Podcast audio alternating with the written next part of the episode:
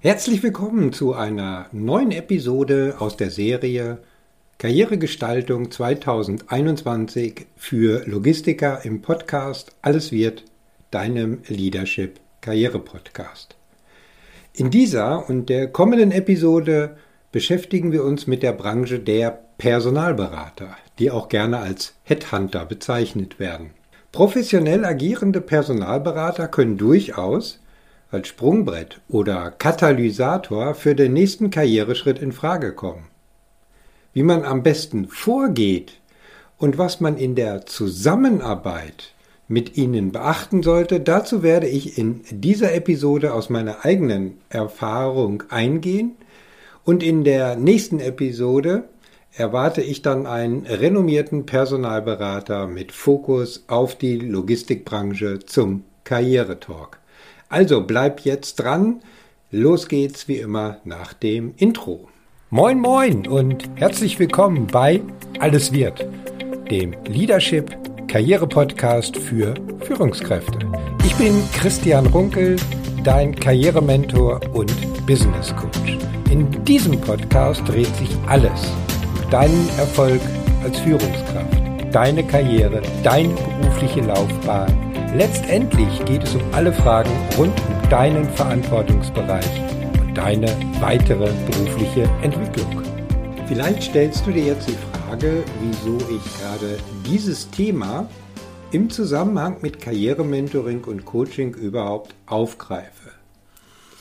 Nun, ich habe in den vielen Jahren meiner beruflichen Tätigkeit verschiedene Blickwinkel auf Personalberatung einnehmen können. Zum einen in meiner Funktion als HR-Verantwortlicher in der Rolle als ja, sogenannter Mandant. Zum anderen in der Rolle als Kandidat, wenn ich von Personalberatern für vakante Positionen kontaktiert wurde. Okay, das ist jetzt schon einige Jährchen her.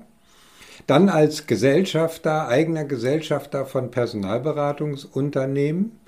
Ja, und auch in meiner Funktion als Karrierementor kommt das Thema Personalberater fast regelmäßig auf den Tisch. Wenn ich mit meinen Mentees in die Umsetzungsvarianten ihrer Karrieregestaltung gehe. Erst recht natürlich bei Führungskräften im Veränderungsprozess, also denjenigen, die aktiv auf der Jobsuche sind, eventuell schon freigestellt sind oder wir im Rahmen eines klassischen Outplacements zusammenarbeiten.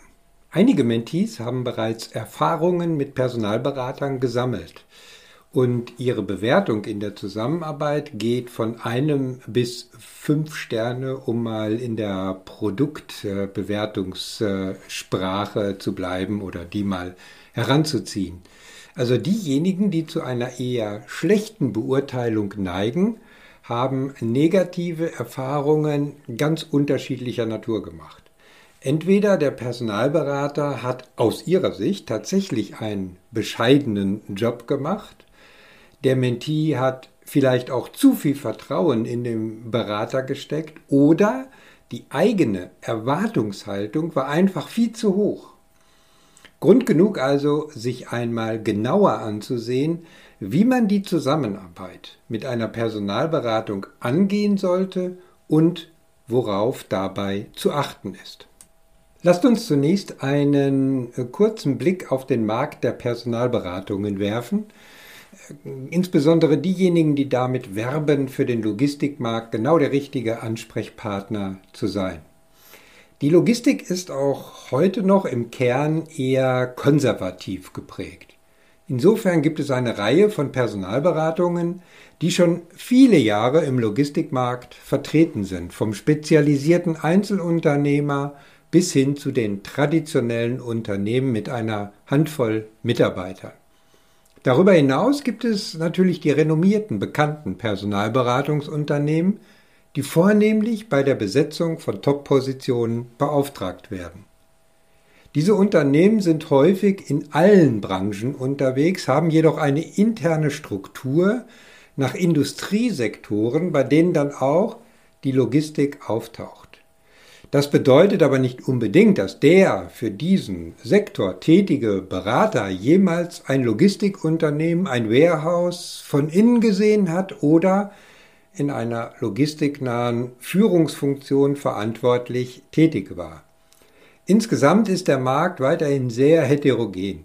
Übrigens gilt auch für Personalberatung, was für jedes andere kleine und mittelständische Unternehmen gilt.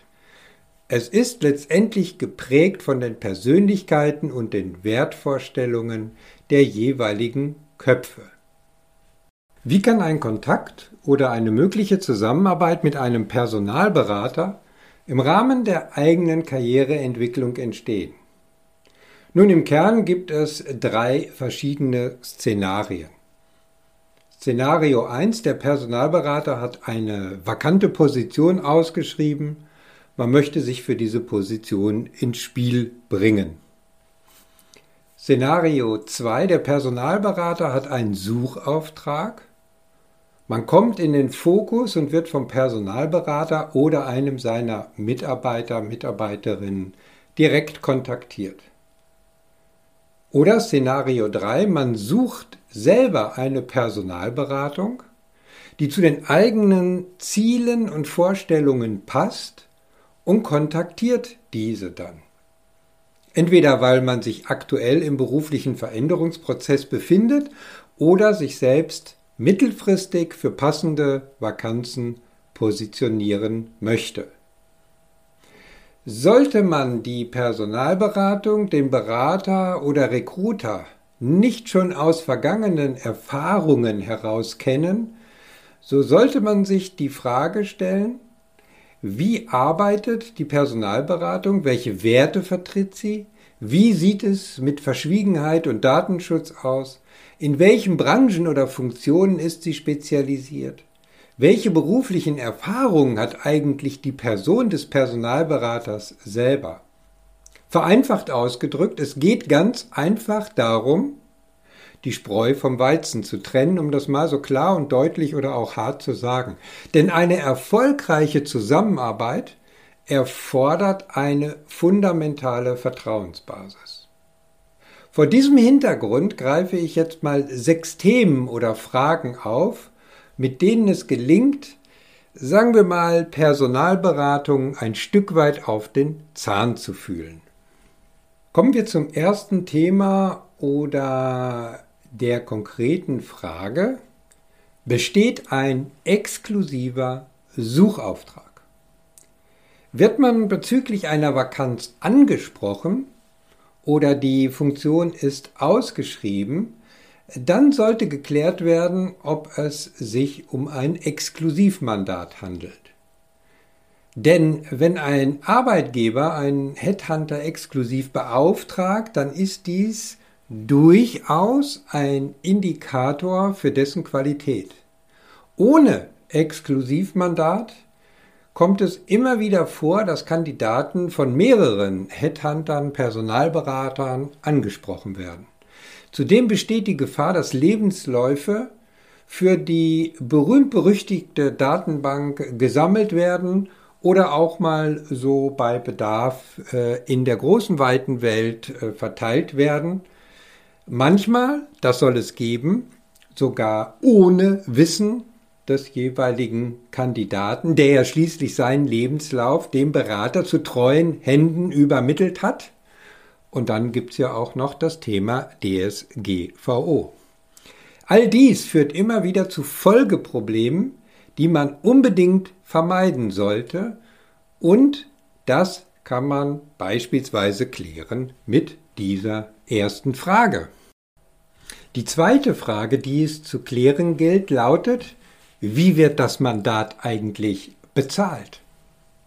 Bei Headhuntern gibt es unterschiedliche Vergütungsmodelle. Die zwei gängigsten heißen im HR- oder Beraterjargon Contingency oder Retained Mandate. Beim Contingency-Mandat erhält der Headhunter ein Honorar, wenn es zu einer Vertragsunterzeichnung eines Kandidaten kommt. Beim Retained-Mandat wird das Honorar in zwei oder drei Tranchen, Bereiche bei Auftragsvergabe, Präsentation eines Kandidaten und bei der Vertragsunterzeichnung fällig. Natürlich gibt es da auch immer noch gewisse, nennen wir sie mal, Zwischenmodelle. Bei einem erfolgsabhängigen Vergütungsmodell besteht das Risiko, dass der Auftraggeber, also das Unternehmen, mehrere Berater beauftragt hat. Siehe auch mein Hinweis zum ersten Punkt. Häufig liegt auch gar kein konkreter Auftrag vor, sondern läuft eher nach dem Motto, wenn Sie da mal einen Kandidaten haben, können Sie den gerne vorstellen. Meiner Erfahrung nach ist dies auch nicht unbedingt ein Indiz für die Qualität der Funktion oder des jeweiligen Arbeitgebers. Die Vorgehensweise des Unternehmens ist zumindestens, sagen wir mal, in Frage zu stellen. So wie manche Bewerber auch einfach mal ihren Marktwert checken, schauen Unternehmen einfach mal, welche Bewerber es denn für bestimmte Positionen geben könnte. Ob es eine tatsächliche Vakanz gibt, ist daher nicht unbedingt sicher. Wenn es sich um ein Retainer handelt, äh, dann ist für die Besetzung der Funktion in der Regel ein Budget freigegeben und es besteht tatsächlich eine Vakanz. Daher fallen die Wahrscheinlichkeiten oder fällt die Wahrscheinlichkeit höher aus, dass diese Stelle schließlich auch besetzt wird.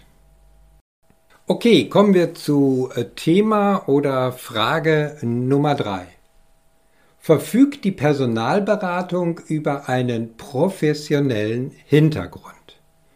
Was meine ich damit? Nun, die Professionalität einer Personalberatung lässt sich anhand mehrerer Aspekte zumindest auch für einen Außenstehenden durchaus herausfinden. Ich nenne nur mal ein paar von denen oder auch Fragestellungen dazu. Wie zum Beispiel, wie lange ist die Personalberatung schon im Markt tätig? Gibt es eine Spezialisierung und warum gibt es die? Zum Beispiel auf Funktionen, Hierarchieebenen, Branchen? Oder die Frage, gibt es ausgebildete Researcher? Oder wie sieht es mit regelmäßiger Weiterbildung aus? Ist die Beratung auf das Thema Recruiting spezialisiert oder ist man noch in weiteren äh, Beratungsfeldern unterwegs? So nach dem Prinzip Bauchladen, HR, wir können alles.